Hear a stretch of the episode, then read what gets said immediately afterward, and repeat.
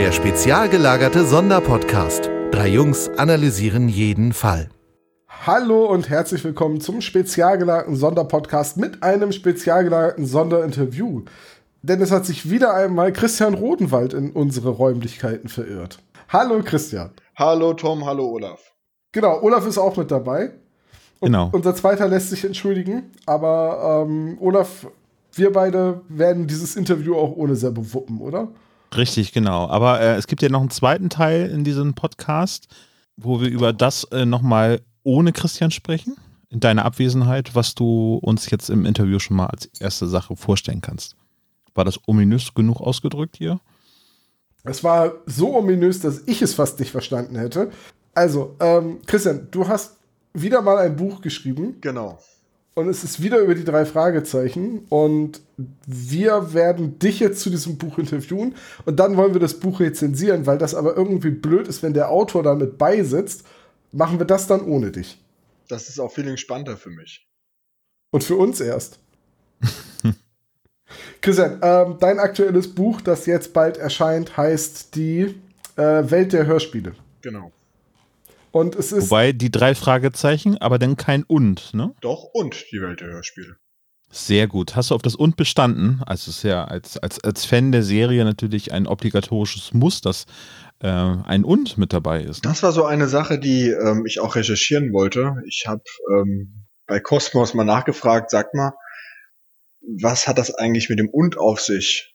Ähm, weil ich habe da schon die wildesten Sachen gelesen, dass das irgendwelche urheberrechtlichen Dinge hätten, äh, Ur- Ursprünge hätte und die sagten einfach, nö, nö, wir gucken einfach, wie sich das besser anhört. Und dann hatte ich eben Glück, dass sich die drei Fragezeichen und die Welt der Hörspiele besser anhört als nur die Welt der Hörspiele. Hättest du das Buch sonst irgendwie umbenannt in die drei Fragezeichen und die Teufelshörspiele? oder so? Also das äh, Buch hatte bis zuletzt ein- den Arbeitstitel Neues aus der Welt der drei Fragezeichen, weil ich es anlegen wollte an die Räuber Hotzenplotz Trilogie, ähm, wo es ja heißt ähm, Räuber Hotzenplotz, Neues vom Räuber Hotzenplotz und dann Hotzenplotz 3, ähm, bis dann jeder endlich mal genug hat. Ähm, aber das hat sich ja dann jetzt zerschlagen. Gibt es keinen dritten Teil denn also? Das weiß ich nicht. Also ich habe zurzeit bin ich erstmal gut bedient. Wenn man so ein Buch ähm, also fertig geschrieben hat, dann glaube ich, ist ganz gut, dass man erstmal durchatmen kann. Weil das ist Ja. Der dritte Teil heißt dann einfach im Stile von Alex- Alexander Dumas zehn Jahre später. Ich habe ja auch noch bei euch das Versprechen, auf ein, ein Buch über den SSP zu schreiben. Aber dann Mhm. vielleicht doch noch erst das dritte andere Buch. Ja, ich würde auch sagen, das SSP-Buch hat noch so lange Zeit, bis wir wirklich Legendenstatus haben. Dieses, jetzt müsste eigentlich so Grillen zirpen kommen an der Stelle. Legendenstatus ist das, was in den, äh, äh, in den Karten immer unten drin ist als Erklärung. Ne? Ja, das stimmt. Aber Legendenstatus haben ja die drei Fragezeichen-Hörspiele längst. Dein Buch setzt an mit der Gründung der, ähm, ja, im Prinzip der Vorläuferfirma von Europa. Ja, Europa ist ja ein Label ähm, und dieses Label äh, ist gewandert von unterschiedlichen Plattenfirmen. Die Geburtsstunde der drei Fragezeichen Hörspiele, also das erste kam ja 1979 heraus. Und wenn man äh, 1979 ansetzt, kann man eigentlich nicht ansetzen, ohne f- Heike, äh, mit Heikeline Körting zu beginnen. Und wenn man mit Heikeline Körting ähm, anfängt, muss man natürlich auch überlegen, wie ist sie denn überhaupt zu Europa gekommen? Und dann ist man sehr schnell bei ähm, Andreas Beuermann. Wenn man Andreas Beuermann ist, ist man sehr schnell bei Dave Miller. Und dann eben bei dieser ganzen Vorgeschichte, die man eigentlich nicht, also man kann die drei Fragezeichen nicht losgelöst von ähm, der Unternehmensgeschichte von Miller International ähm, sehen, weil das einfach den Grundstein gelegt hat davon, wie man mit relativ, äh, mit einer günstigen Hörspielproduktion einfach ein Maximum an Qualität rausholt. Das erzählt Ja, das war so ein Aha-Moment, als ich das erste Kapitel gelesen habe, eben, dass es im Prinzip dann eine Geschichte ist von Dumpingprodukten, jetzt ganz überzogen dargestellt, äh, aber dass es eben dadurch eben viel, viel mehr Reichweite ähm, bekommen hat. Das fand ich sehr, sehr spannend, wie das entstanden ist. Also ja sehr innovative Dumpingprodukte. Also was man einfach gemerkt hat, ähm, dass man ähm, sehr gute Ideen hatte und auch immer dabei war, diese Ideen schnell und effektiv umzusetzen. Das hat auch ähm, Jan Friedrich Konrad in einem Gespräch gesagt, dass er beeindruckt dabei war, wie schnell bei ähm, im Hause Körting Entscheidungen getroffen worden sind. Und das finde ich ist einfach diese, was so ein bisschen eigentlich fehlt in Deutschland, dieser amerikanische Unternehmergeist. Ähm, der ist einfach bei Miller äh, mit eben Dave mit dem Unternehmensgründer kultiviert worden, dass man gesagt hat, wir müssen innovativer und schneller sein als die Konkurrenz und dadurch sind sie einfach der Konkurrenz enteilt viele Jahre lang. Hm. Aber ähm, wie genau wurde das denn überhaupt ermöglicht, die Hörspiele so günstig zu produzieren? Naja, erst hat ähm, Europa auf freie Stoffe zurückgegriffen, also wo man keine Autoren für einkaufen muss, also Märchen- und Abenteuergeschichten. Ähm, das sind diese eben ganz berühmten klassischen Europamärchen. Und dann ähm, hatte man eben auch ein eigenes Studio, das heißt, der Faktor Zeit hat überhaupt keine Rolle gespielt. Und dann kam eben als Musik noch sehr, sehr viel klassische, auch lizenzfreie Musik dazu, die ähm, dadurch auch relativ preisgünstig aufgenommen werden konnte, weil eben Andreas Beuermann sehr gute Kontakte in ähm, die Musikszene in Hamburg hatte. Ähm, auch zum NDR, und die konnten da sehr gut auch mit Orchestern auch aufnehmen, also die Orchesteraufnahmen, die ja bei den drei Fragezeichen kommen, die sind dann teilweise auch in London aufgenommen worden, aber teilweise auch bei ähm, Europa-Hörspielen eben ähm, in Hamburg in Studios von eben nach Feierabend von NDR-Musikern. Und so hat sich das eben langsam entwickelt, dass man gesagt hat, man macht nicht nur viele Einzelhörspiele, so Märchen oder Abenteuergeschichten, da ging das dann über so lose ähm, Mehrteiler, wie zum Beispiel Karl-May-Hörspiele, ähm, über ähm, Huckleberry Finn dann eben zuerst zu ersten eigenen Serien, Huibu, ähm, die Hexe Schrumpeldei und dann eben zu Honey und Nanny, ähm, immer weiter. Und so hat man sich eben von Stück zu Stück immer weiter ähm, nach oben entwickelt. Finde ich eine sehr beeindruckende Geschichte. Gerade ähm, wenn man bedenkt, dass zum Beispiel in den 60er Jahren die Karl-May-Filme sehr beliebt waren, dann eben dann dazu mit ähm, tollen Sprechern und tollen Regisseuren eben Karl-May-Hörspiele zu machen, dass man quasi das immer auch mitbedienen konnte ja, das ist eben ein besonderes Qualitätsmerkmal gewesen bei Europa. Und die waren eben auch einfach mit die ersten. Also früher gab es in dem Sinne nicht so Kinderhörspiele, wie wir die heute kennen. Auch die Inszenierung mit Musik und so weiter dazwischen war ja auch eher so ein Novum, wie man dein Buch entnehmen kann. Genau.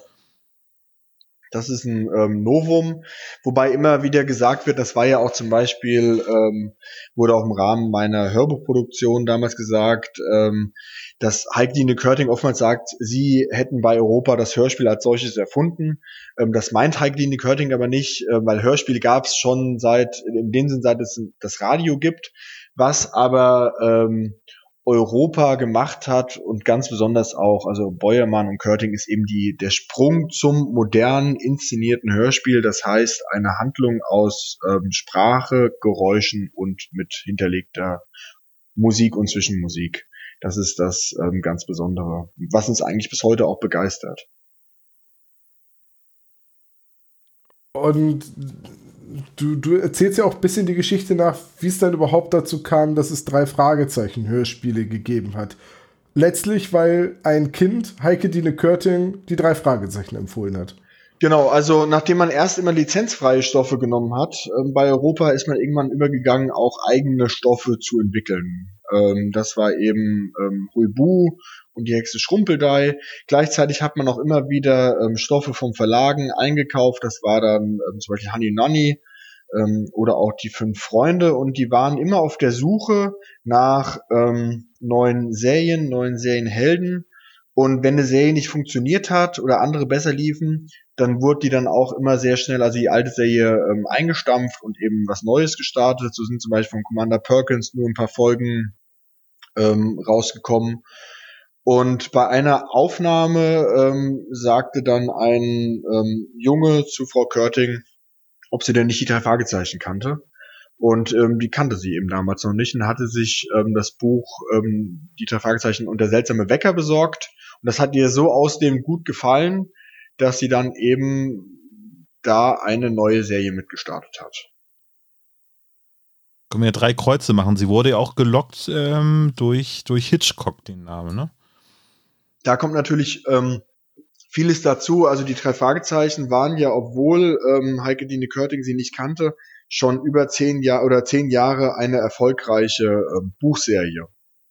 Das heißt, sie konnte schon auf was ein sehr erfolgreich entwickeltes Pro, ähm, Produkt zurückgreifen, bei dem natürlich Alfred Hitchcock und auch mit den tollen Covern von Algarash und so weiter und eben mit dem Konterfei von Alfred Hitchcock schon eine Marke gebildet war, auf das man zurückgreifen Okay, also du hast aber den ganzheitlichen Ansatz gewählt, dass du im Prinzip von der Entstehung des Labels bis hin eben zur Gewinnung des, äh, der Lizenz von den drei Fragezeichen über die Sprecher wird ja, also ich mache einen kleinen Rundflug eben halt durch die einzelnen Kapitel deines Buchs.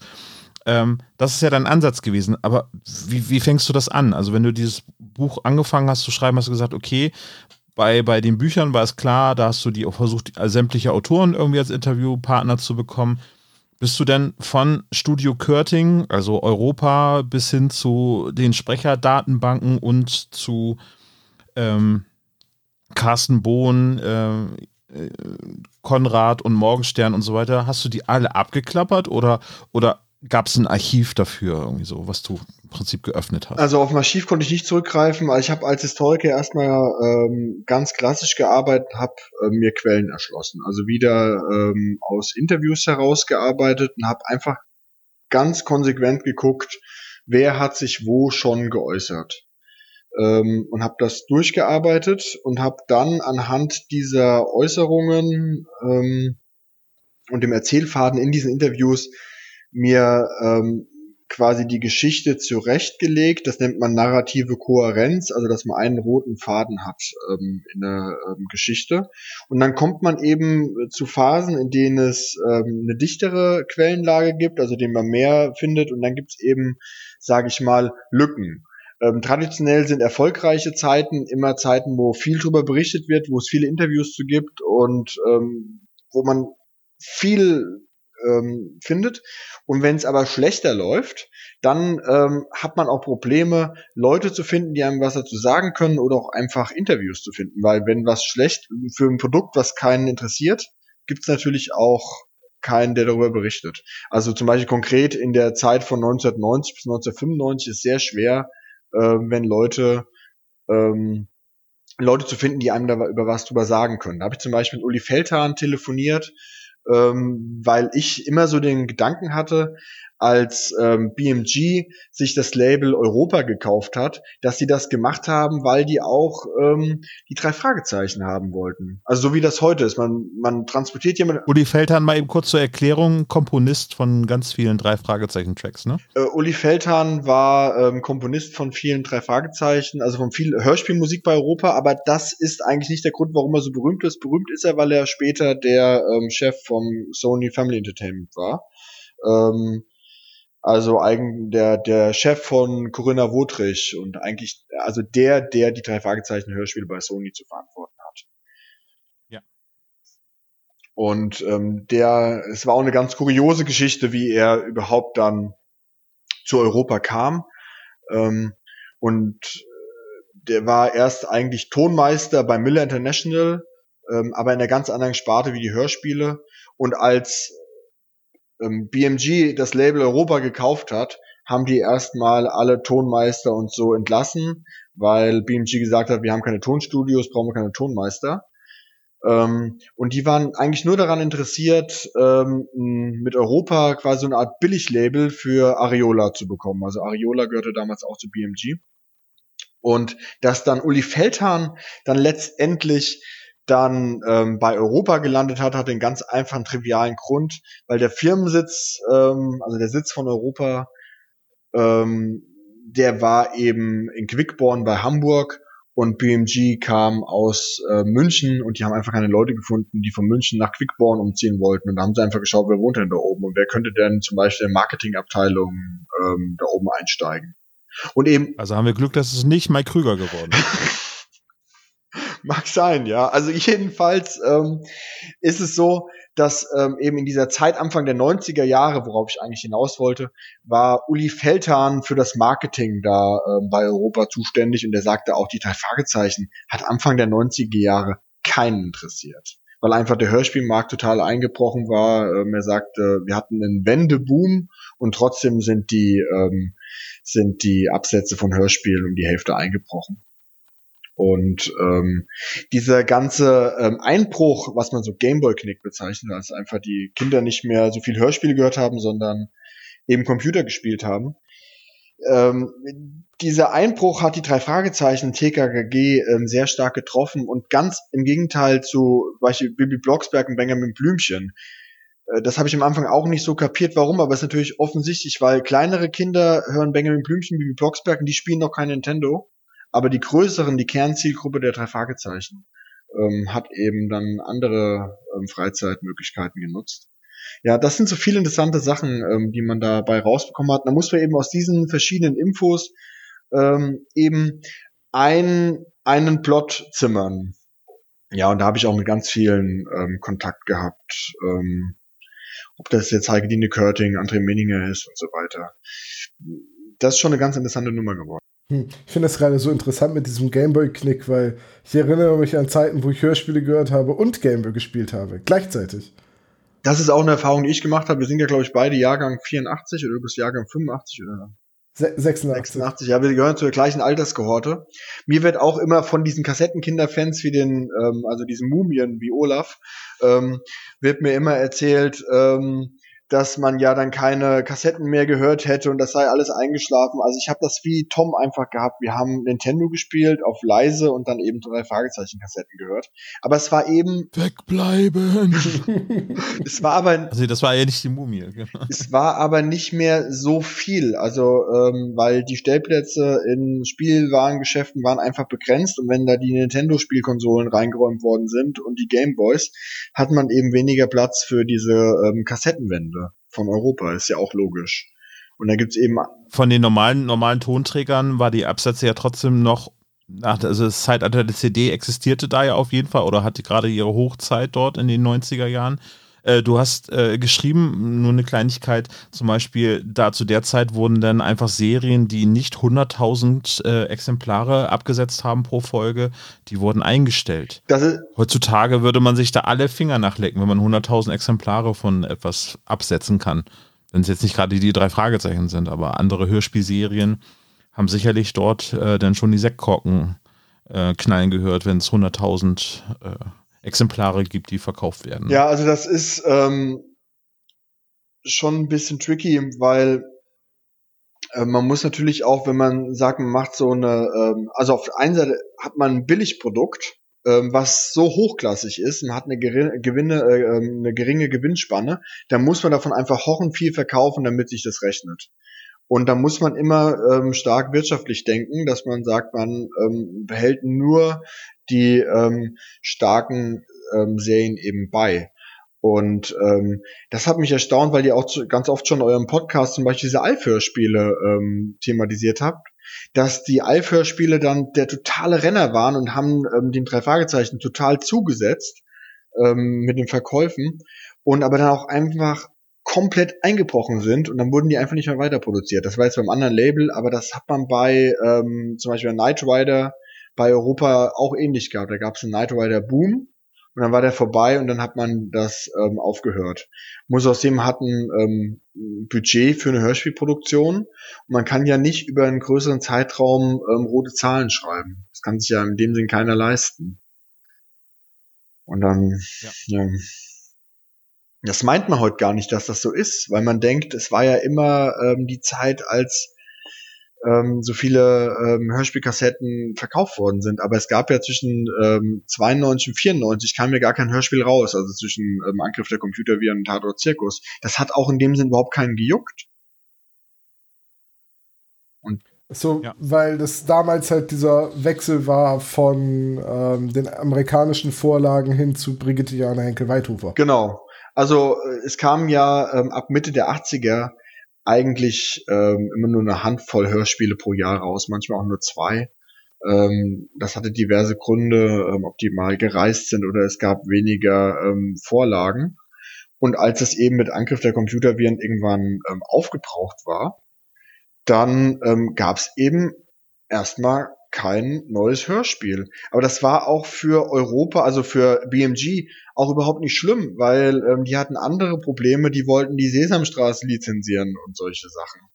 Ähm, und erst als ähm, dann Corinna Wotrich äh, dann bei Europa war und hatte da so ein Steckenpferd draußen, hat gesagt, hey, lasst uns doch mal das auflegen und so. Dann kam das erst ähm, wieder ins Rollen, auch durch diverse Sachen, also dass dann die Fanpages wie Rocky Beach kommen, aufkamen ähm, und diese Retrowelle. Also, da also du meinst, dass die Verantwortlichen gesehen haben, es gibt da durchaus noch einen Markt, und zwar bei dem Markt der Leute, die die drei Fragezeichen in Kindheitstagen 1979 gehört haben und jetzt in Mitte der 90er schon erwachsen sind. Genau. Ähm, den Markt hatte man natürlich noch nicht mit Tatort Zirkus ähm, im Blick.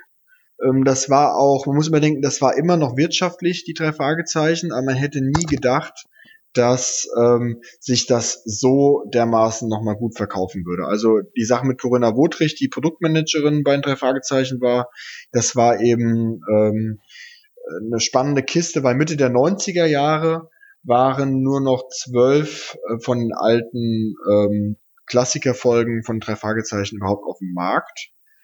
Ähm, wegen des Rechtsstreits äh, mit Carsten Bohn. Die hatten eine neue Abmischung erfahren und Corinna Wotrich ähm, hat immer wieder dem Uli Feldhahn, also ihrem Chef, in den Ohren gelegen, hat gesagt, hey, lass uns doch mal diese 27 alten Folgen, die gar nicht mehr erhältlich sind. Und auf den zwölf Folgen, die erhältlich waren, stand auch gar keine ähm, Nummer mehr ähm, auf der Seite drauf.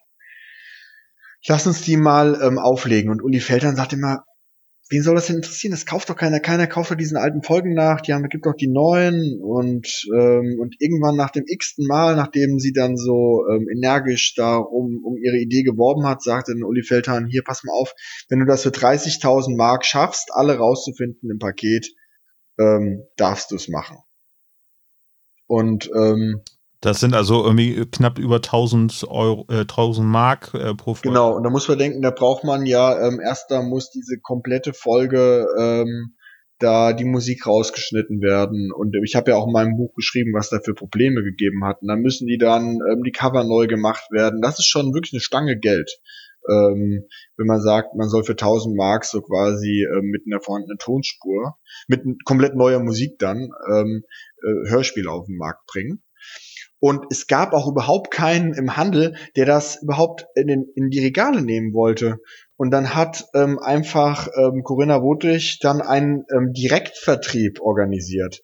Das heißt, man konnte die, das waren diese kleinen ähm, Fallzettelchen in den Kassetten, vielleicht erinnert sich der eine oder andere noch drin, da konnte man dann ja. ankreuzen, welche Kassetten man haben wollte.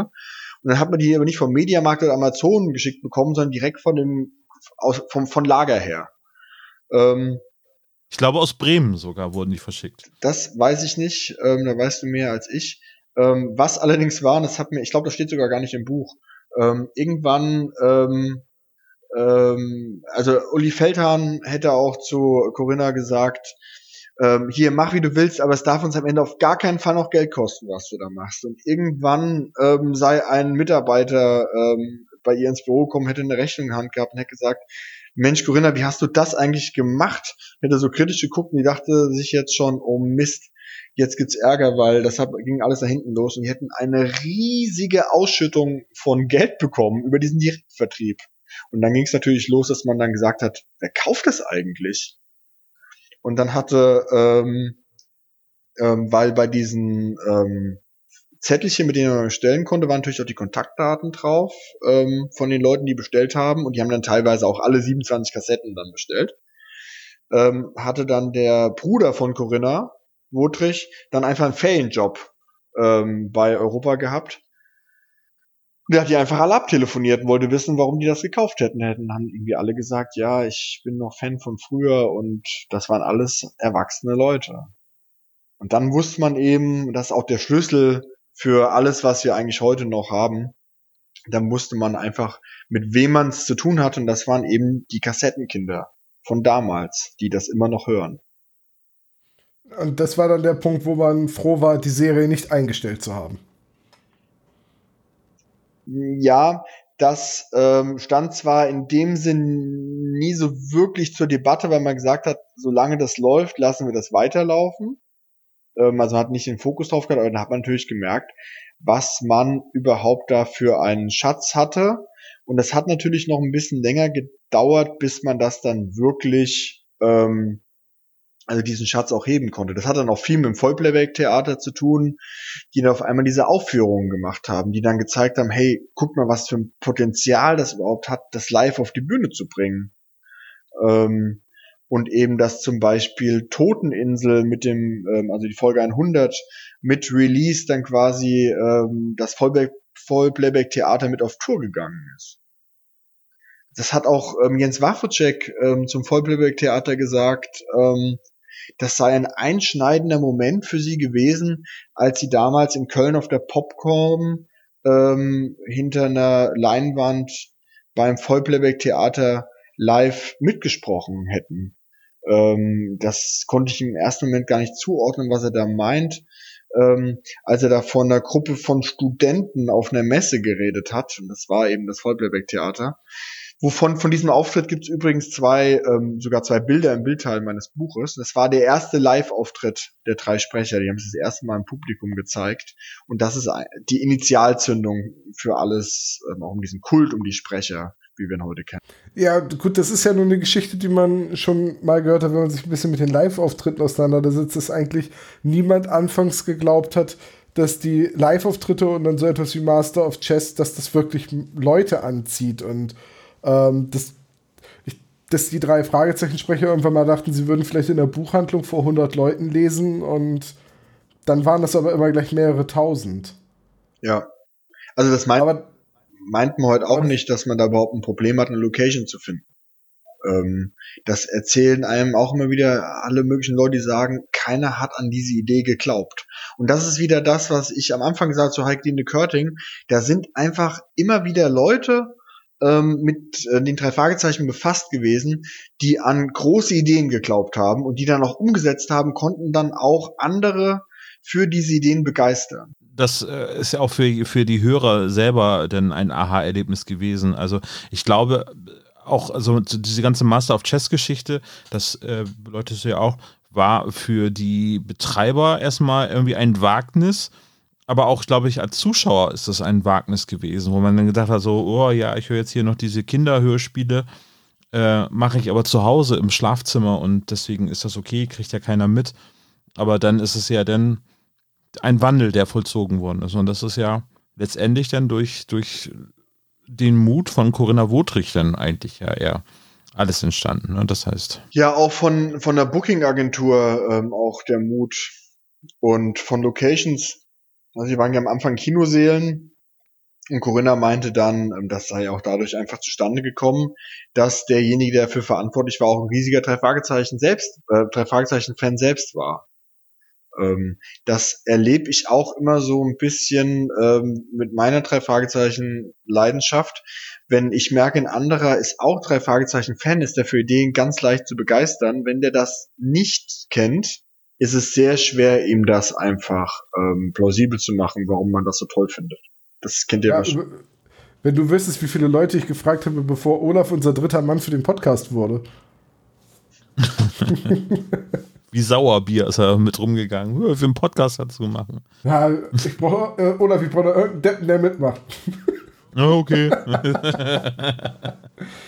Christian, äh, vielleicht noch mal eine, eine Frage so, so rund zu dem Buch. Wie lange hast du jetzt an dem Buch recherchiert und gearbeitet? Äh, eigentlich wieder so rund ein Jahr. Ähm, Material und Quellen habe ich schon ganz lange gesammelt. Also ich hatte, nachdem ähm, ich mit der Welt der drei Fragezeichen fertig war ähm, und dann immer mal wieder Fragen nach dem zweiten Buch kamen, ähm, unter anderem auch als wir da zusammen Remscheid waren, ähm, hatte ich immer mal wieder angefangen, also Interviews abzuspeichern, zu gucken, was gibt es denn. Und ich hatte irgendwann eine sehr lange Zugfahrt und habe mir meinen Laptop mitgenommen. Das war im Juli letzten Jahres und ich wollte einfach mal ausprobieren, wie sich das anfühlt, wenn man wieder anfängt, ein Buch zu schreiben. Ich wusste auch da gar nicht so genau, über was ich so ähm, schreiben wollte. Ich hatte da mehrere Ideen, ähm, hab aber. Aber das Thema war Strat vorgegeben eigentlich schon, ne? Also. Nee, das war nicht so. Ich hatte auch ein paar andere Sachen, ähm, bei denen ich mir gedacht hätte, da könnte ich vielleicht was machen. Ähm, aber das hat sich dann anders ergeben. Und da hatte ich eben, wie gesagt, im Juli angefangen, einfach um zu gucken, wie, also ob mich das wieder reizt. Also ich hatte Lust zu schreiben und ähm, das hat dann schon auch Spaß gemacht. Und dann habe ich dann ähm, angefangen und ähm, so im August schon auch sehr intensiv ähm, zu schreiben. Also viele Sachen aus diesem ersten Kapitel ähm, sind auch im August letzten Jahres entstanden. Die sind dann im Endeffekt eigentlich doppelt so lang gewesen, dann fliegt dann immer wieder was raus. Aber es ist so ein Jahr ungefähr. Und dann ähm, war ich im September letzten Jahres bei ähm, Cosmos im Verlag zu Gast. Das war eigentlich aus meiner Sicht nur so eine Art Kennenlerntermin, weil es mich einfach mal interessiert hat, ähm, die Leute bei Cosmos mal kennenzulernen, ähm, die Redaktion dort. Und ähm, ich war dann doch überrascht, dass ähm, von deren Seite mein Kommen anders aufgefasst worden ist, als ich das eigentlich geplant hatte. War natürlich eine ähm, schöne Sache für mich. Ja, und irgendwann Genau, man sollte sagen, also du bist jetzt quasi, das erste Buch ist im Riva Verlag erschienen, jetzt ist es bei Kosmos erschienen. Äh, du hast auch noch ein bisschen was Neues im Gepäck mit dabei, weil es scheint so, als wenn äh, quasi noch mehr Fans reinholt ins Boot, um das jetzt mal ganz ganz, ganz einfach auszudrücken, weil zum Beispiel, wenn wir jetzt uns das anschauen, das Cover äh, kommt von jemandem, der im Internet auch schon sehr, sehr bekannt ist unter den Fans der drei Fragezeichen. Nämlich, wenn ich das richtig erkenne, sind das die Initialen von Andreas Ruch, der jetzt das Cover gestaltet hat. Ne? Genau, ähm, also Andreas ähm, hat das Cover gemacht, was auch eine ähm, echt tolle Sache ist. Da hatte ich aber nicht so viel ähm, mit zu tun. Also es kam von ähm, Seiten des Kosmos Verlags der Vorschlag, ähm, das mit Andreas zu machen. Ich fand das super, weil ich wollte den eh vorschlagen. Also jedenfalls ähm, finde ich das schön, ähm, dass, also ich hatte ja immer auch gesagt, dass der Kosmos Verlag ein bisschen zu wenig die ähm, Kassettenkinder ähm, im Blick hat. Und dass ja die Zielgruppe von meinem ähm, ersten Buch, die Welt der drei Fragezeichen, waren ja, äh, sag ich mal, Leute, die drei Fragezeichen hören, aber dann auch mal so ein Buch haben wollen ähm, dazu mit ein paar Hintergrundinformationen. Und ich finde, da hat ähm, kam von Kosmos gerade für diese Art von Leute ähm, wenig bis gar nichts. Ähm, mal jenseits von dem tollen Bildball zu den Bildern von Eiger Rasch. Und ähm, wenn ich vielleicht zum Mosaiksteinchen dazu bin, dass sie sagen, wir wollen ähm, das ein bisschen auffangen, auch mit dem Andi, indem wir uns, äh, dem man sagt, man holt sich so eine Art ähm, sag ich mal, neue Generation von Leuten ähm, mit an Bord, finde ich das eine ganz ähm, schöne Sache. Und jetzt ist es da, dein, dein erstes Baby bei Kosmos. Das heißt aber, du wirst jetzt nicht die Lager wechseln und auch gleich zum Autorenteam dazustoßen. Also ich denke mal, das Autorenteam ist voll. Ähm, das wird mir ja oft gefragt, das wurde ich auch beim Hörbuch ähm, gefragt. Ich denke, es ist schon was anderes, ähm, Sachbuch und ein Prosabuch grundsätzlich, wenn man so viel recherchiert über drei Fragezeichen ähm, und Krimis, hat man natürlich Plots ähm, im Kopf, aber das wäre fernab davon, dass ich mich über irgendwas zu irgendwas bewerben würde. Ähm, ich bin das auch nicht gefragt worden, weil jeder Verlag logischerweise erstmal das Interesse hat, dass ein Autor das vereinbarte Buch zu Ende bringt und nicht ähm, sich verzettelt während des Schreibens ähm, von einem Buch. Ähm, ja, also. Ja, außerdem bist du jetzt auch noch mit dem dritten Buch über uns ja relativ viel eingespannt. Das ist natürlich ganz verständlich, dass du dann keine. Ihr hattet mir aber versprochen, dass ihr mich nach dem Interview rauslasst. Ja, ja richtig. Äh, aber wir haben nicht gesagt, welches Interview. Ah, okay. merkst du diese Vertragslücken irgendwie? Das ist ein, ein ganz Thema. Ähm, du hast äh, natürlich, äh, du hast geschrieben über die Hochzeiten der drei Fragezeichen, bist aber auch dann in die einzelnen, ich sag jetzt mal ganz vorsichtig, Krisen, äh, bist du sehr behutsam mit umgegangen, äh, sehr äh, eine sehr neutrale Betrachtung auf die ganze Sache, die es aber, glaube ich, in Gänze dann auch schafft, also das hat mir dort gefallen, um das schon mal vorwegzunehmen, ähm, jetzt nicht äh, die, die Fahne für eine Partei irgendwie aufzuheben, sondern es ist eine sachliche Darstellung von dem Rechtsstreit, äh, dann eben äh, Lizenzstreitereien über die Musik und so weiter. Ähm, sehr neutrale Gesichtsweise und, und ich finde, das ähm, macht das Ganze aber dann eben als, als, als äh, Dokumentation äh, dieser ganzen Geschichte und dieser Chronologie äh, finde ich das sehr, sehr gut gelungen. Ist das in, auf, aber nüchtern, wenn du solche Gespräche führst? Oder äh, also muss man sich da dann erstmal kurz zusammennehmen? Okay, jetzt sagt der das und der das. Jetzt muss ich da gucken, dass ich dort irgendwie eine, eine Mitte finde? Oder schwierig ist es ist das immer dann, wenn man beide Seiten sympathisch und gut findet. Und man muss dann eine Mitte nehmen. Ähm, schwierig ist es auch dann, wenn man, wenn man die Meinung des einen wiedergibt, ähm, den anderen quasi beschuldigt mit was, was man nicht belegen kann. Und sowas wollte ich mir auch verkneifen. Ähm, es ist eine schwierige Frage. Ähm, je mehr, je tiefer man einen Einblick in etwas bekommt, desto klarer sieht man auch das Problem vor sich. Ähm, und oftmals ist es einfacher und angenehmer, nur ein diffuses Bild von einem Thema zu haben. Das ist eigentlich bei allen Themen so. Ähm, hm. Je mehr Schwarz-Weiß ähm, man eine Sache sieht, desto leichter kann man damit umgehen. Je differenzierter es ist, desto schwieriger ist, sich eine Meinung zu bilden, dann kann man in den Debattierclub gehen. Ähm, ja, das war ähm, der Rechtsstreit, der mein erstes Buch so dominiert hat, war der zwischen Cosmos und Sony. Und da war es einfach so, dass ich von mir gesagt habe, ich werde mit keiner der beiden Parteien darüber reden und werde mir, also ich muss mit mir selbst im Reinen sein, wenn ich das so darstelle. Und ähm, am Ende ist dann rausgekommen, ähm, dass Sony dieses ähm, 1 zu 1 vertont hat und hat sogar sich noch von André Marx ähm, in einem Audiotake sagen lassen, wie doof die Sony-Bosse sind und von der Serie keine Ahnung haben, was ich sehr groß fand von Sony. Und ich bin eben jetzt bei Cosmos ähm, Autor, was mich ermutigt hat, mit anderen Rechtsstreitigkeiten auch so umzugehen.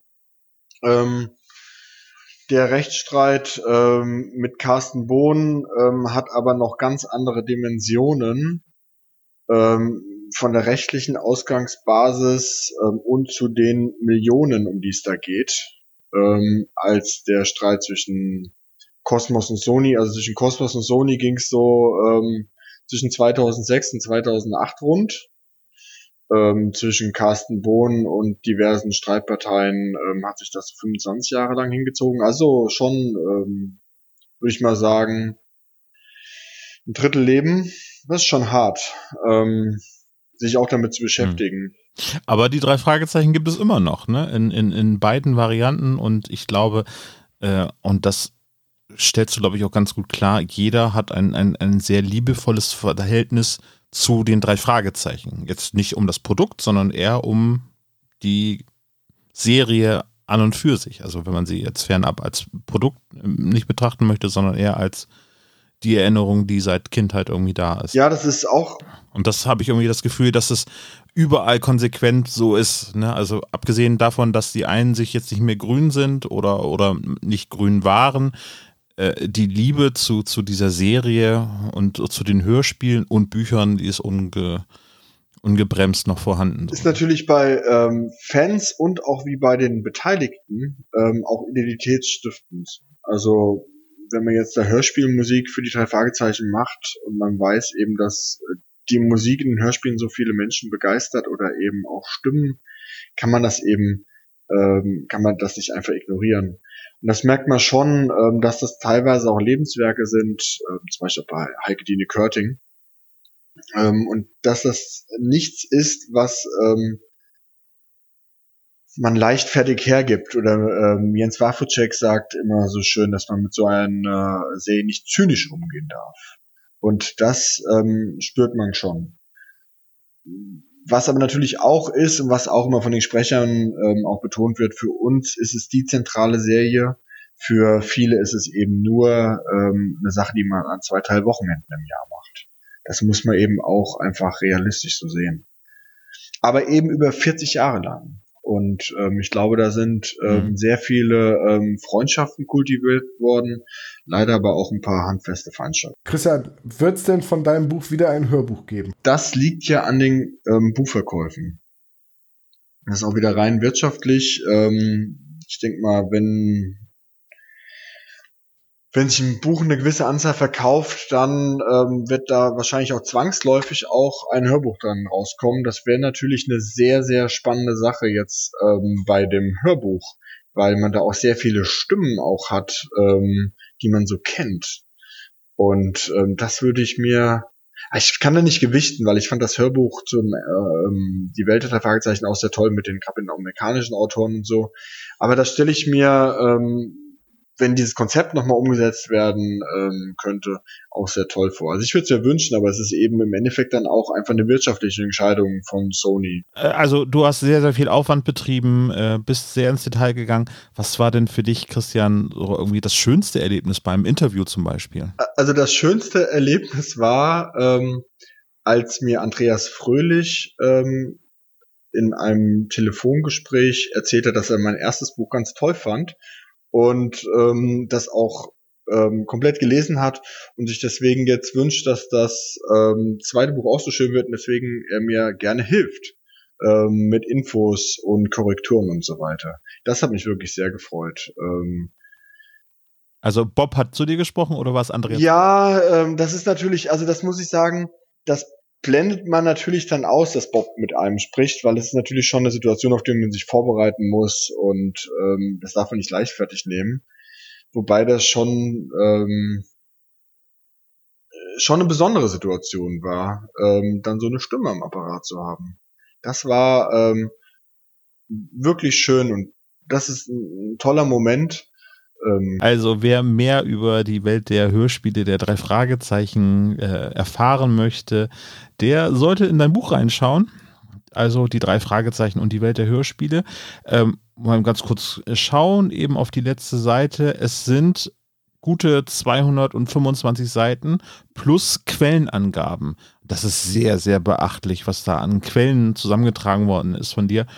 Ähm, erschien im ja, ist es der Kosmos Verlag, beziehungsweise ist es bei Langenmüller erschienen, was zur Frank H. Kosmos Gruppe dazugehört und hat ein wunderschönes Cover von Andreas Ruch.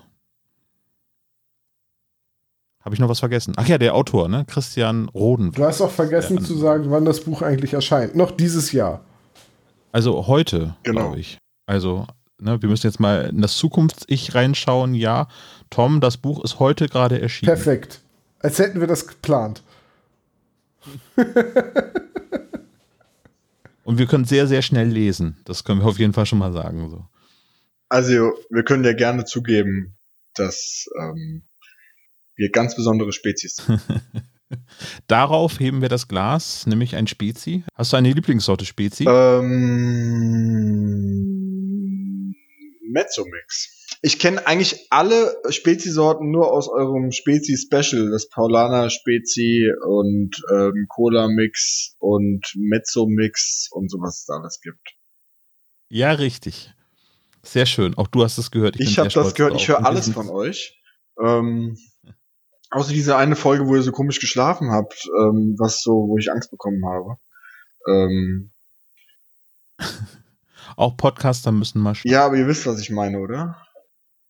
Ja, natürlich wissen wir, was wir meinen. Wir lesen natürlich auch mal alles gerne, was du so veröffentlichst. Ähm, dann hoffen wir auf noch weitere Streiche von dir und den drei Fragezeichen. Christian, vielen Dank für das Interview, vielen Dank für deine Zeit. Gerne. Äh, hier geht es jetzt weiter mit unserer Rezension zum Buch, ohne den Autoren, weil das immer ein bisschen komisch ist.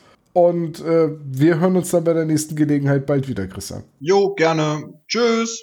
Dank dir. Ciao. So, Tom, jetzt sind wir unter uns. Wo ist denn eigentlich Sebastian? Ähm, keine Ahnung. Äh, der wollte ja eigentlich längst hier sein. Ja. Oh, warte mal eben, das war auf dem Anrufbeantworter.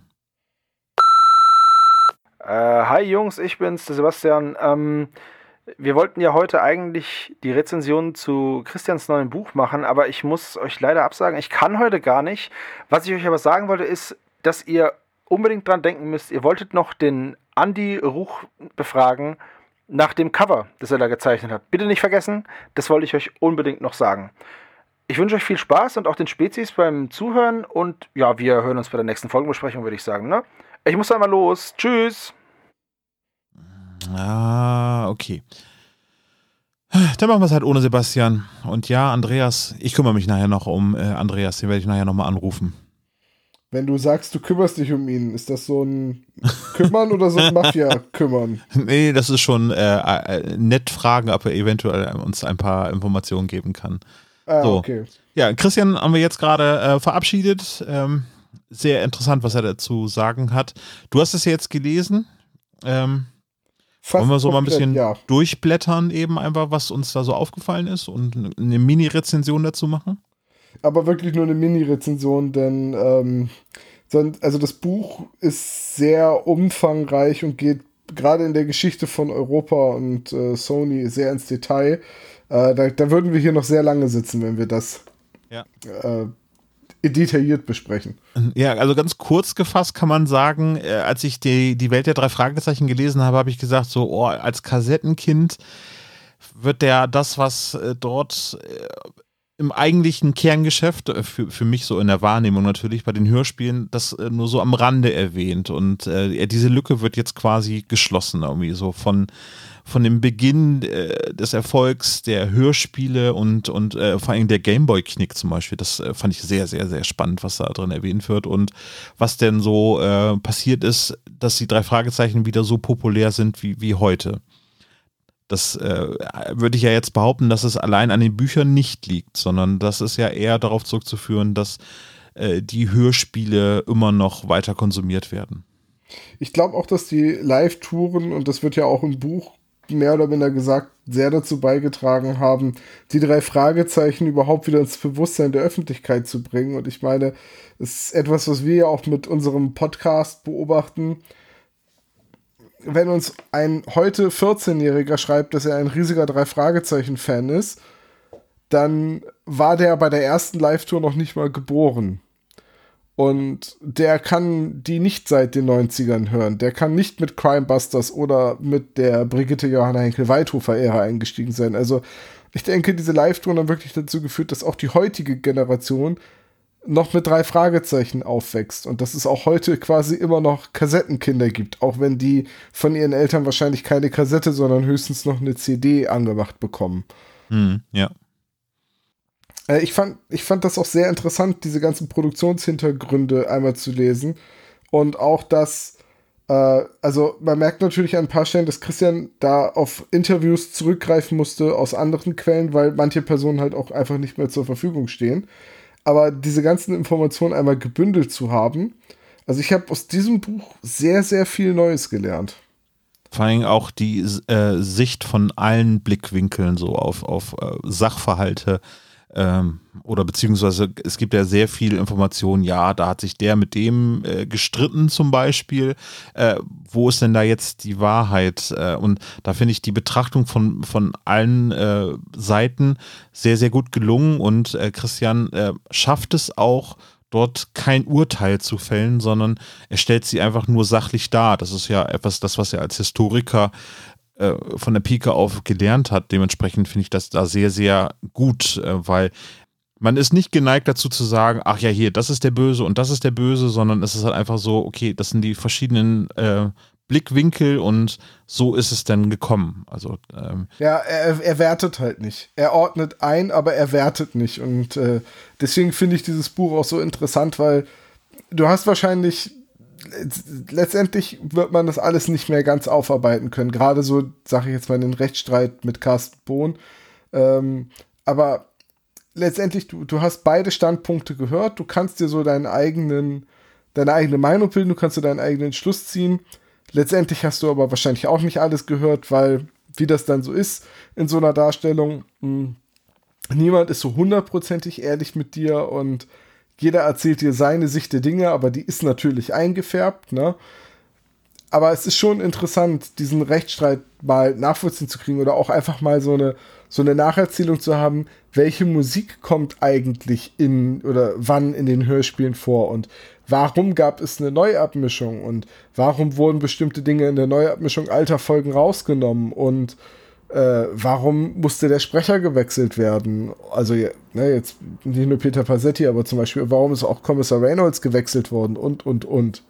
Das sind alles Dinge, die hatte ich vielleicht teilweise irgendwo schon mal gehört, aber da war für mich halt, da habe ich wirklich viel gelernt über die Geschichte der drei Fragezeichen. Ja, ja, das geht mir genauso. Also viele Sachen kann man dann so sagen. Ich meine, wir beschäftigen uns jetzt seit dreieinhalb Jahren auch schon, ich würde jetzt sagen, sehr intensiv mit der Materie ähm, aber sind dann natürlich auf, auf der erzählerischen Ebene eigentlich eher tief eingeschrieben und dann die Sprecher. Und wir verehren natürlich Heike Dine Körting als, äh, als die Macherin der drei Fragezeichen Hörspielserie äh, und die Autoren ähm, und die Musik von Carsten Bohn ist für mich wichtig, für euch ist es nicht so ganz so wichtig, ähm, aber so tief sind wir ja nicht eingestiegen. Und ähm, gerade durch dieses Buch zum Beispiel wird ganz, ganz klar auch aufgezeigt, wer auch die Helden, die, die stillen Helden der drei Fragezeichen sind. Also ne, Corinna Wodrich und Uli Feldhahn, den müsste man im Prinzip auch ein Denkmal setzen eben für, für diese Serie. Das passiert bei denjenigen, die da tiefer eingestiegen sind, auf jeden Fall. Aber so wird jetzt dargestellt, die, die haben dafür gesorgt, dass die drei Fragezeichen jetzt dastehen, wo sie stehen ja, im Prinzip können wir froh sein, dass die damalige Produktmanagerin sich darum gekümmert hat, diese Tour zu organisieren. Ja. Trotz aller Zweifel irgendwie. Das hat der Christian ja auch eben im Interview schon gesagt. Und ähm, durch, durch diese konsequent sachliche Betrachtung der ähm, zeitlichen Abfolge, wie sich die drei Fragezeichen entwickelt haben, äh, wird das, wird das ähm, sehr schön dargestellt, finde ich. Ja, ich bin von dem Buch sehr angetan es hat definitiv diesen roten Weitschen äh, Schreibstil. Das ist jetzt auch einordnend und nicht wertend gemeint. Äh, ich ich habe halt, ich habe das Buch gelesen und habe gedacht, ja, das hat Christian geschrieben, weil es liest sich genauso interessant und, und flüssig runter wie die Welt der drei Fragezeichen. Es ist halt diese Mischung aus Sachbuch und Erzählung. So, es ist ja jetzt kein knallhartes Sachbuch und es ist eben auch keine Fiktion.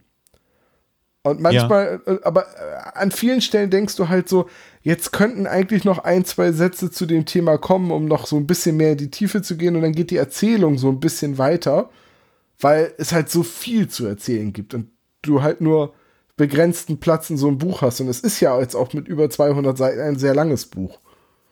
Mhm. Zu diesem einen Thema, drei Fragezeichen-Hörspiele. Man könnte meinen, dass das Thema relativ schnell auserzählt ist, aber nee, da ist viel, viel mehr und sehr, sehr gut durchleuchtet, ja. Ja, es könnte ja irgendwann noch mal ein Buch kommen. über uns, Tertiärliteratur, weißt du ja. Ne? Richtig, über, un, über uns dann, genau. Nee, aber Spaß beiseite. Ähm, ja, es hat, es, genau, man merkt, dass es Christian geschrieben hat. Es ist äh, ähm, nicht nur im Geiste eine Fortsetzung von Die Welt der drei Fragezeichen, sondern eben halt auch eine Vervollständigung des Themas, die drei Fragezeichen als Buch und als Hörspiel in dem Fall, ja. Ja. Ja, ja. es ist ein interessantes Buch. Ähm, erscheint dieses Mal im Langmüller Verlag oder ist jetzt schon erschienen, also ist jetzt schon verfügbar. Aber ähm, ich glaube, wir dürfen auch welche verlosen, richtig? Wir dürfen noch welche verlosen, ganz genau. Wir haben insgesamt drei Bücher, die uns hier zur Verfügung stehen. Ähm, wir werden dafür übrigens nicht bezahlt oder so, sollte man vielleicht auch mal erwähnen, sondern wir äh, haben angefragt, ob wir die verlosen können bei Christian und er hat gesagt, ja klar, für eure Spezies stellen wir die gerne zur Verfügung. Dementsprechend möchten wir sie auch gerne weitergeben.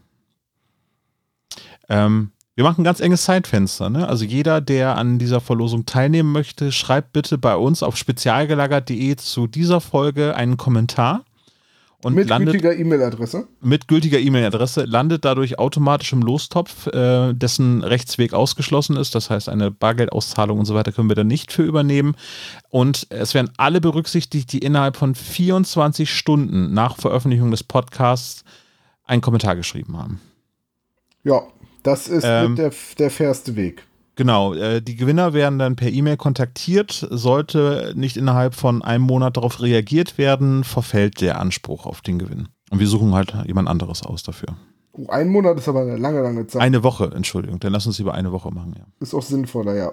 Eine Woche, ne? Ja, Mensch, also von uns eine klare Empfehlung. Ja, von mir natürlich auch. Und jetzt hat Servo noch gesagt, dass ich dich daran erinnern soll, dass du den Andreas Ruch noch fragen wolltest, wie es dazu kam, dass er das Cover gemalt hat. Ja, okay. Ja, den rufe ich jetzt nochmal an. Dann, äh, Tom, würde ich sagen, kannst du Feierabend machen und ich gehe nochmal hier bei uns in die Telefonzentrale und äh, rufe den guten Andreas einfach mal an. Ja, mach das, super. Okay, danke dir, Tom. Bis später. Ja, ciao, mach's gut. So, und wenn ich mir das Buch jetzt genau angucke, dann sehe ich hier Initialen, die ich hier ganz gut kenne. Warte mal eben, ich muss den mal eben kurz anrufen. So. Fünf, fünf, fünf, eins, neun, sieben, vier. So. Hallo Andreas, grüß dich. Ja, hi Olaf. Ja, Andreas Ruch, ich begrüße dich recht herzlich bei uns äh, in einem Mini-Mini-Podcast zu Die Welt der Hörspiele, die drei Fragezeichen und die Welt der Hörspiele. Und äh, wir durften feststellen, dass dort die Initialen A, R auf dem Cover zu sehen sind und es ist nicht von Algarasch. Also haben wir messerscharf kombiniert, da musst du dahinter stecken. Da habt ihr ganz genau richtig äh, kombiniert. Äh, detektivischer Hochglanz, würde ich sagen. wir sind ja alte Hasen, was das Podcasten angeht. Naja, okay, also wir sind alte Hasen und Podcasten, so sollte man das lieber sagen. Ähm, ja. Äh, wir haben uns äh, vor, na, ungefähr anderthalb Jahren, fast zwei Jahre, irgendwo so dazwischen, haben wir uns zuletzt gesprochen. Dort haben wir deine ähm, na, wie nennen wir es, Fanart bewundern dürfen und äh, seitdem ist ein bisschen was passiert. Ja, genau, seitdem ist ein bisschen was passiert. Ja, wir haben uns damals getroffen bei der Ausstellung zu Eiger Rasch in Fulda und äh, haben ja in erster Linie mal äh, bestaunt, äh, was es da alles zu sehen gab äh, und die, die ganzen wunderbaren Zeichnungen uns angeschaut und dann im Nachgang ein bisschen gesprochen. Und damals war das Ganze noch ja auf dem im, hatte den Status einer äh, eines Fanprojekts und mittlerweile ist ein bisschen weiter. Ähm, es hat sich hat sich ein wenig äh, was getan. Äh, also ich bin ja, ihr habt es ja vielleicht ein bisschen verfolgt, ähm, habe dann weitergemacht auch danach noch, habe äh, die ein oder andere Illustration noch äh, in den Orkus äh, geworfen und ähm, habe aber irgendwann auch tatsächlich gedacht, ich ähm, gehe jetzt mal einen Schritt weiter, ohne jetzt aber wirklich äh, äh da hinzuschreiben und zu sagen, ja hallo, ich möchte jetzt hier sofort irgendwelche Jobs oder so, sondern ich habe mich einfach mal vorgestellt mit einem selbst produzierten Bildband, wo ich ja, ich sag mal so die Essenz äh, der Cover reingepackt habe und auch eine schöne Einleitung geschrieben habe und das Ganze einfach ja schön aufbereitet habe und ähm, habe das dahin geschickt und habe auch tatsächlich äh, dann eine Resonanz darauf bekommen und ähm, ja, so wurde, so knüpfte sich da ein Kontakt und äh, also es gab eine Einladung. Ich durfte mich äh, in, ähm, der, auf der Frankfurter Buchmesse ähm, vor Corona noch ähm, ja treffen mit mit Leuten von Kosmos. Ja, und seitdem sind wir so ein bisschen in Kontakt und ähm, äh, sprechen, wenn, äh, wenn solche, solche Projekte wie dieses hier anstehen. Und da wurde ich dann auch gefragt, ob ich, ob ich da nicht Bock hätte, das Cover zu machen. Das heißt, das ist dein erstes offizielles, na, ist es ein Drei-Fragezeichen-Cover? Naja, Begleitbuch äh, äh zu den drei Fragezeichen, aber deine erste Veröffentlichung für Kosmos oder beziehungsweise eben für die ganze Verlagsgruppe, die du gemacht hast. Ja, ganz genau. genau. Aber es, aber es ja, wird ja noch, also, so wie es klingt, nicht das letzte sein, was es sein wird, ne? Könnte sein, könnte sein. Also ich würde mich sehr freuen. Das war jetzt irgendwie auch äh, klar. Es ist jetzt natürlich kein Buch der der Serie. Das macht ja nach wie vor Silvia Christoph und äh, die macht es ja auch sehr gut. Und äh, die Anfrage, die jetzt da an mich gestellt wurde, das war auch damals noch alles sehr ominös. Ich durfte, äh, habe also erstmal gar nicht gewusst, worum es ging. Äh, es wurde nur gesagt, ja, es ist ein so eine Art Sonderband und ähm, ob ich mir das vorstellen könnte, da was zu machen. Das war äh, damals die Silke Arnold vom, vom Kosmos Verlag, mit der ich mich auch in Frankfurt getroffen hatte, die da an mich gedacht hat, die mich ja kurz äh, zuvor schon äh, empfohlen hat an Sony für ein ja ein Bühnenartwork für die Taipan Tour. Genau, das, das wollte ich auch noch eben gerade erzählen. Als wir da im Programmheft geblättert haben, haben wir auch deinen Namen entdeckt. Das heißt, du bist sehr breit aufgestellt, was die drei Fragezeichen angeht. Ja, das ist, ja, genau.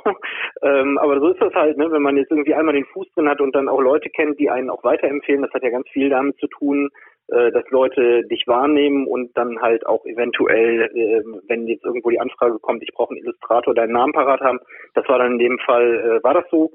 Da hat äh, ähm, ja Sony überlegt, wer könnte ja uns diese, diese Bühnenillustration machen. Ähm, wie gesagt, ich verrate jetzt nicht was, weil leider haben ja viele das noch nicht sehen können äh, aufgrund von von dem ganzen Corona-Wahnsinn und äh, deswegen möchte ich nicht spoilern. Aber ähm, es ist sehr, sehr schön. So viel kann ich dir schon mal als, äh, als ja, Kompliment ja. mit auf den Weg geben. So. Ja, das freut mich und es war auch eine tolle eine tolle Arbeit ähm, und eine tolle Aufgabe, die äh, ja sehr weit zurückgeht. Ähm, äh, so viel darf ich vielleicht sagen, was die drei Fragezeichen Historie anbelangt. Äh, mehr sage ich nicht, aber da war halt, das war halt im Grunde der erste offizielle Job, den ich jetzt in, in diesem ganzen drei Fragezeichen Universum, da zählen wir jetzt einfach mal die Bücher und die Hörspiele dazu. Also das war die erste Nummer und ähm, das zweite war dann jetzt halt einfach ja die die Anfrage für das Buchcover. Ja, sehr schön. Ähm, das äh, Ganze hat Kai Schwind in ähnlicher Form auch so formuliert, als er dann gesagt hat, Kai, Kai Schwind äh, hat ja die Regie äh, geführt äh, beim ähm, dunklen Taipan und hat dann auch gesagt, irgendwie, als, als er dieses Werk gesehen hat, war er da auch bombastisch umgehauen und ja, also das findet, glaube ich, in der ganzen äh, Fanszene der drei Fragezeichen sehr, sehr großen Anklang. Ähm, als du eben gerade gesagt hast, dass du ein Buch eingereicht hast bei, bei Cosmos, habe mir gedacht, du hast ja auch äh, zu deinen ähm, Covern, die du gestaltet hast, auch Fanfiction geschrieben. Bist du da noch ja. fleißig dabei oder? Ja, schon, schon noch fleißig dabei. Also ich habe ja insgesamt, ähm, also gut, eine habe ich, eine habe ich ja mal veröffentlicht mhm. ähm, und auch zum Download bereitgestellt. Das war die erste, das war der verschwundene Gott.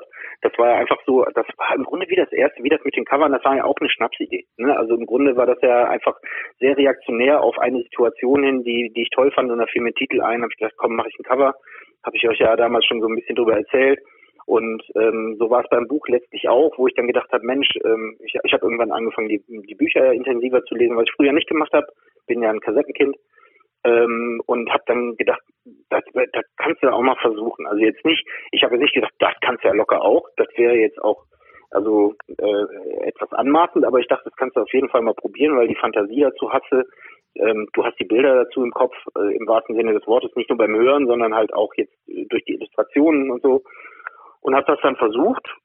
Und das hat ja auch, naja, den ein oder anderen Leser und die eine oder andere Leserin dann irgendwie äh, abgeholt und habe dann auch nochmal weitergemacht. Also zwei, drei Fanfictions habe ich schon jetzt hier so auf meinem Rechner äh, und die sind sozusagen fertig. Wenn ich sie heute nochmal lese, würde ich sie wahrscheinlich schon mal wieder ein bisschen anders machen. Das äh, entwickelt sich auch gerade so ein bisschen weiter. Ähm, aber ja, da bin ich auch noch dabei. Mhm. Also, wer dich ein bisschen näher beobachten möchte und äh, sehen möchte, was du so machst, äh, der kann dir hauptsächlich auf Instagram folgen, zum Beispiel der Account AndyCZ1975, wenn ich mich nicht irre.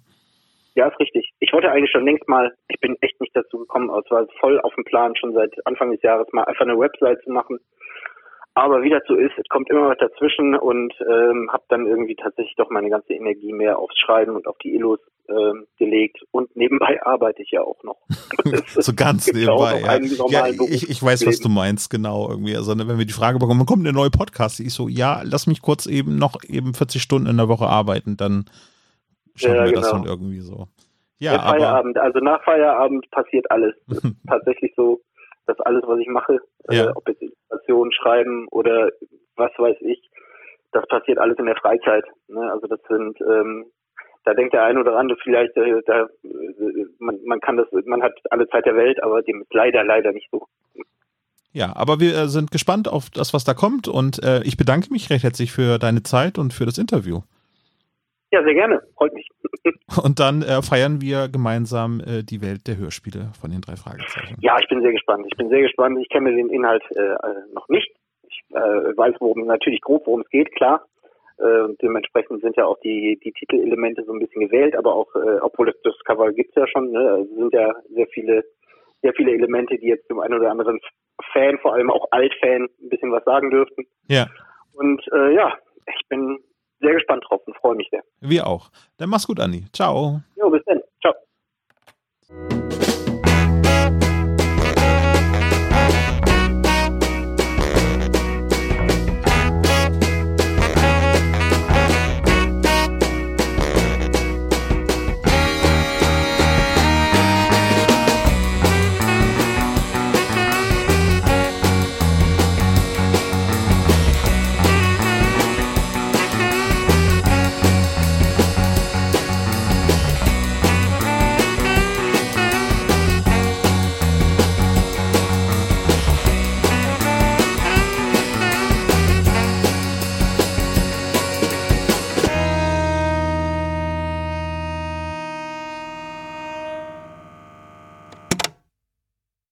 Das war der spezial gelagerte Sonderpodcast. Ihr könnt die Jungs unterstützen über patreon.com slash spezialgelagert oder über paypal.me slash spezialgelagert. Der SSP bedankt sich recht herzlich bei Dr. Orgel für das tolle Intro und der Station Voice Heinz Kreinbaum. Der SSP ist ein Hobbyprojekt und steht in keinem Zusammenhang mit Kosmos oder Europa. Ihr findet den SSP auf Facebook, Twitter und Instagram jeweils unter Spezial gelagert sowie auf YouTube. Außerdem könnt ihr die Jungs auf dem SSP Discord-Server antreffen. Alle Links findet ihr natürlich auf der Webseite spezialgelagert.de. Bis zum nächsten Mal.